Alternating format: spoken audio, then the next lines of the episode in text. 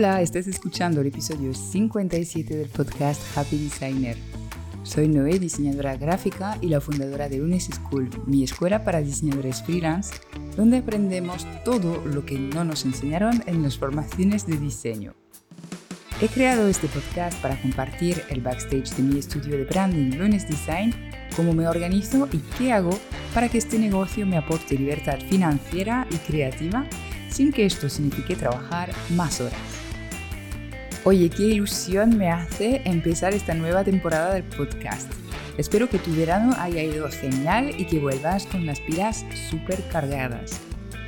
Por mi parte, te confieso que he tenido un verano un poco complicado y que si bien empiezo esta nueva temporada con ganas y muchas ideas, pues no me voy a permitir poder estar a tope. Y ahora te contaré por qué.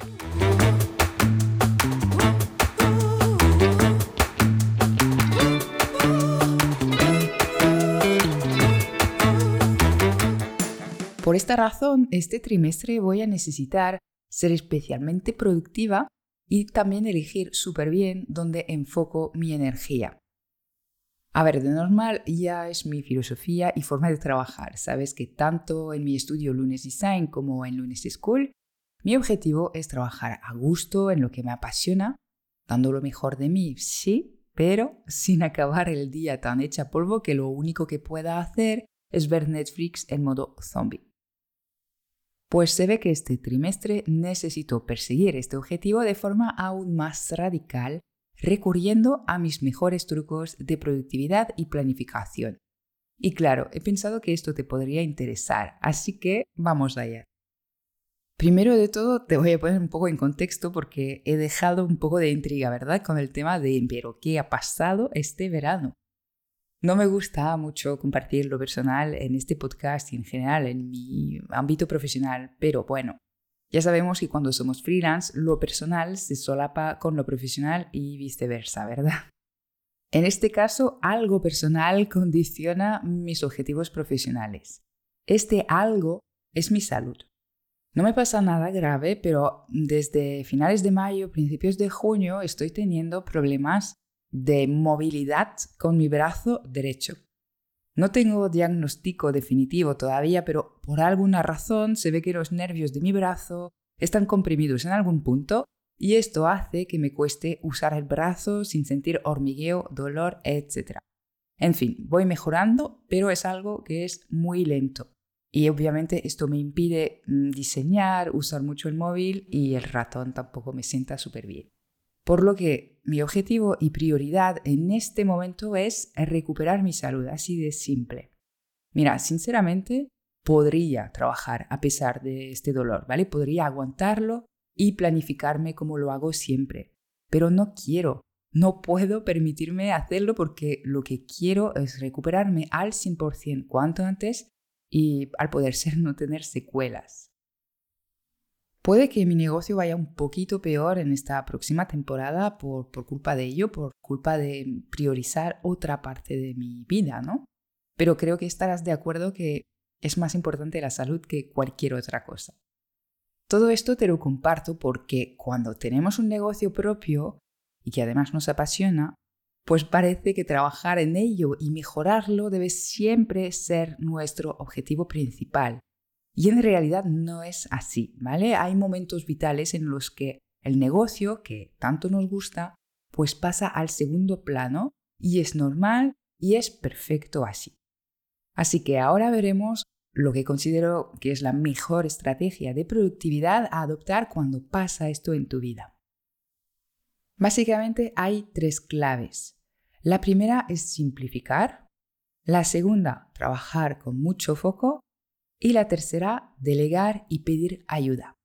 Vamos a verlas cada una en detalle. Entonces, la primera clave es simplificar. Has escuchado alguna vez seguramente hablar de la ley o principio de Pareto. Esto es un concepto muy básico de productividad que realmente nos encontramos en cuanto empezamos a profundizar sobre este tema de productividad pero en mi caso te lo vuelvo a compartir porque es que necesito acordarme cada X tiempo de que existe este principio porque me voy olvidando y realmente es un concepto muy importante. La ley de Pareto dice que el 20% del esfuerzo produce el 80% de los resultados. Esto, para ser un poquito más concreta, significa que hay un 20% de tus tareas, de las que llevas a cabo durante el día, que realmente son resultonas y importantes, solo un 20%. Así que es hora de descubrirlas y darles prioridad absoluta. Te recomiendo pensar en esto haciéndote estas preguntas. La primera, ¿cuál de tus servicios o infoproductos te genera la mayor parte de tu facturación? Una vez sepas cuáles, vas a mirar a través de qué canal te llegan la mayoría de los compradores de este servicio. Y finalmente, qué acciones o tipo de contenidos te generan la mayor parte de leads en este canal que es el que mejor te funciona. Cuando te encuentres limitado en cuanto a tiempo o energía, es muy importante que simplifiques y reduzcas al máximo tu lista de tareas. Y entonces es importante que solo te enfoques en llevar a cabo este servicio principal, en crear contenidos o a generar acciones de captación de leads, resultones en este canal que es el que mejor te funciona. Todo lo demás puede ser eliminado o pospuesto sin tener mucha consecuencia. Y ojo, porque lo que solemos hacer cuando estamos limitados en tiempo o energía es trabajar en los proyectos de nuestros clientes atender las urgencias que nos van llegando de su parte y lo primero que dejamos es, por ejemplo, publicar en redes o buscar captar los próximos clientes. Estoy segura de que ya has vivido momentos así en tu negocio. Esta estrategia, o mejor dicho, esta ausencia de estrategia, es directamente pan para hoy, hambre para mañana. Así que conoce lo que te aporta los mejores resultados y enfócate en ello, dejando lo demás como extra que puedes hacer cuando hayas cumplido con lo primero. La segunda clave de la productividad que uso es trabajar con foco.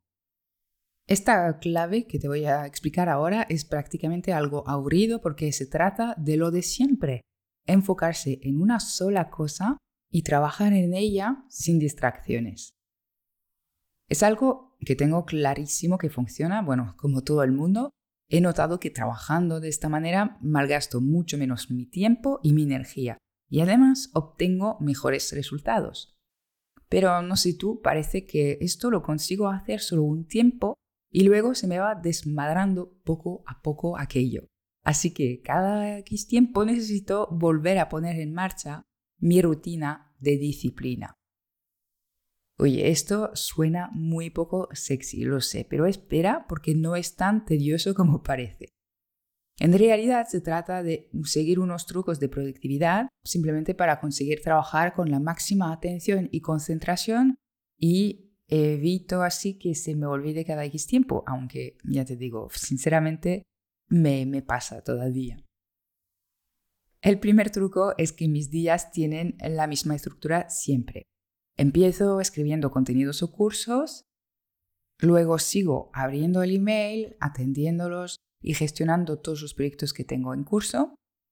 Luego dedico un tiempo a mis redes sociales. Por la tarde ejecuto, es decir, que según el día pues diseño, grabo o hago sesiones de mentoría.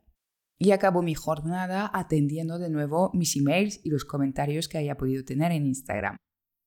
Esto hace que a diario no pierda demasiado tiempo en pensar en cuál es la próxima tarea que me toca hacer y que no tenga que recurrir a mi fuerza de voluntad para decidir qué voy a hacer después de acabar una cosa. El segundo truco es usar la técnica del pomodoro. Esto es bastante famoso. Yo uso una extensión de Chrome que se llama Marinara para trabajar con bloques de 25 minutos con descansos de 3 minutos entre cada bloque y un descanso un poquito más largo de unos 20 minutos entre cada 3 bloques de trabajo. Realmente esto me ayuda a trabajar mucho más enfocada y sobre todo lo más importante para mí ahora es acordarme de descansar, de levantarme, estirarme, estirar el brazo, estirar el cuello, cosas que se han vuelto muy importantes desde unos meses. Pero ojo, que en todo caso te recomiendo a ti también, porque esto nos pasa mucho a los diseñadores, tener problemas con el túnel carpiano o mm, cualquier otra parte del cuerpo, ¿no? Contracturas por estar demasiado tiempo sentados.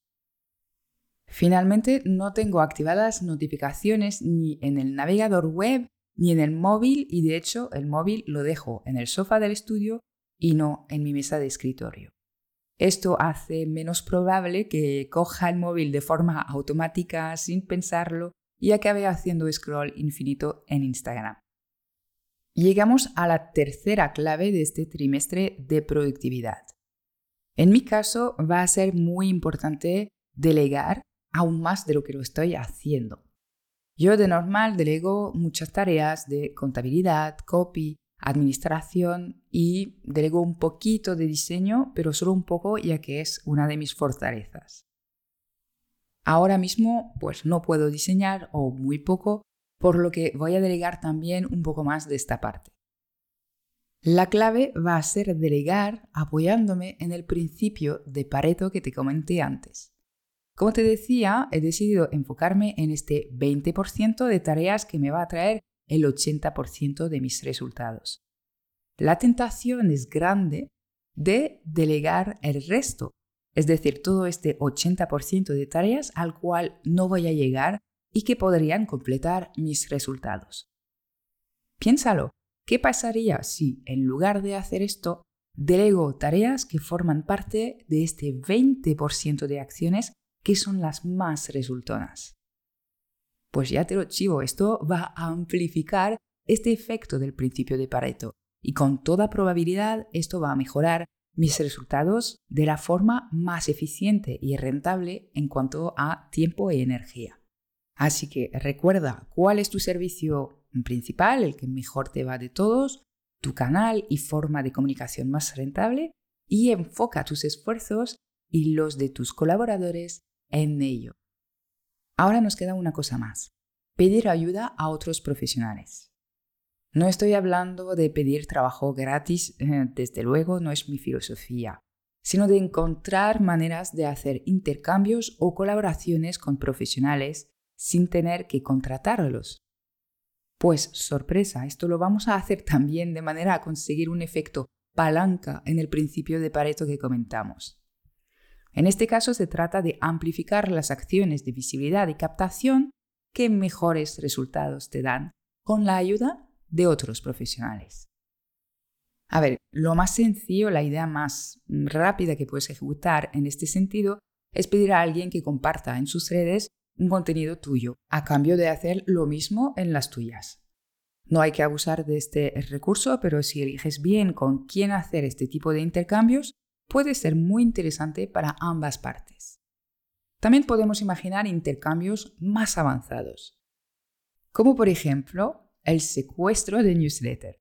Esta es una estrategia que ha puesto a punto mi amiga Beatriz Maure. Ella lo que hace es usar la lista de email marketing de profesionales que tienen el mismo público objetivo que el suyo. Esta misma idea de crear contenidos para la audiencia de otros se puede hacer también en redes sociales, en blogs, en podcasts e incluso dar lugar a webinars de captación de leads.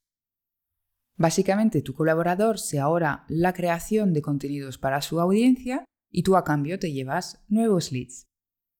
Y por supuesto está la opción de la afiliación. Esto es básicamente una recomendación retribuida de tus servicios o infoproductos. El único reto de esta opción es encontrar profesionales que tengan el mismo cliente ideal que tú, un estilo de marca afín al tuyo y, claro, encontrar un acuerdo que os beneficie a los dos.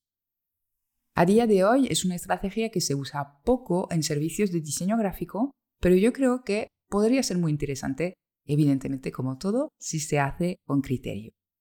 Así que resumiendo las claves para un trimestre súper productivo, tenemos tres. La primera, simplificar, eligiendo solo las tareas que más resultados aportan. La segunda, trabajar sin distracciones, siempre enfocado en una sola cosa. La tercera es delegar y pedir ayuda para amplificar aquello que más resultados te da. Espero que estos trucos te ayuden a planificar un trimestre súper productivo.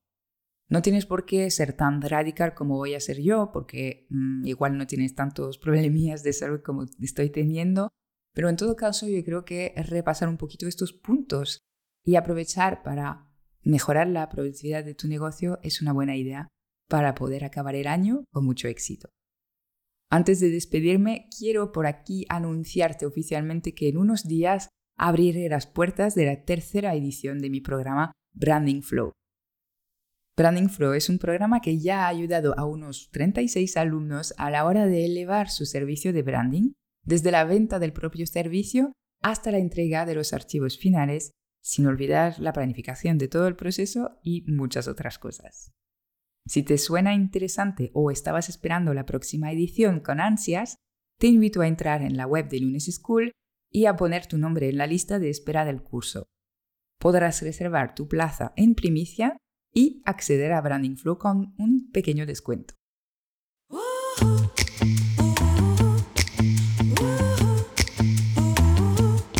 Ahora sí, me despido por hoy.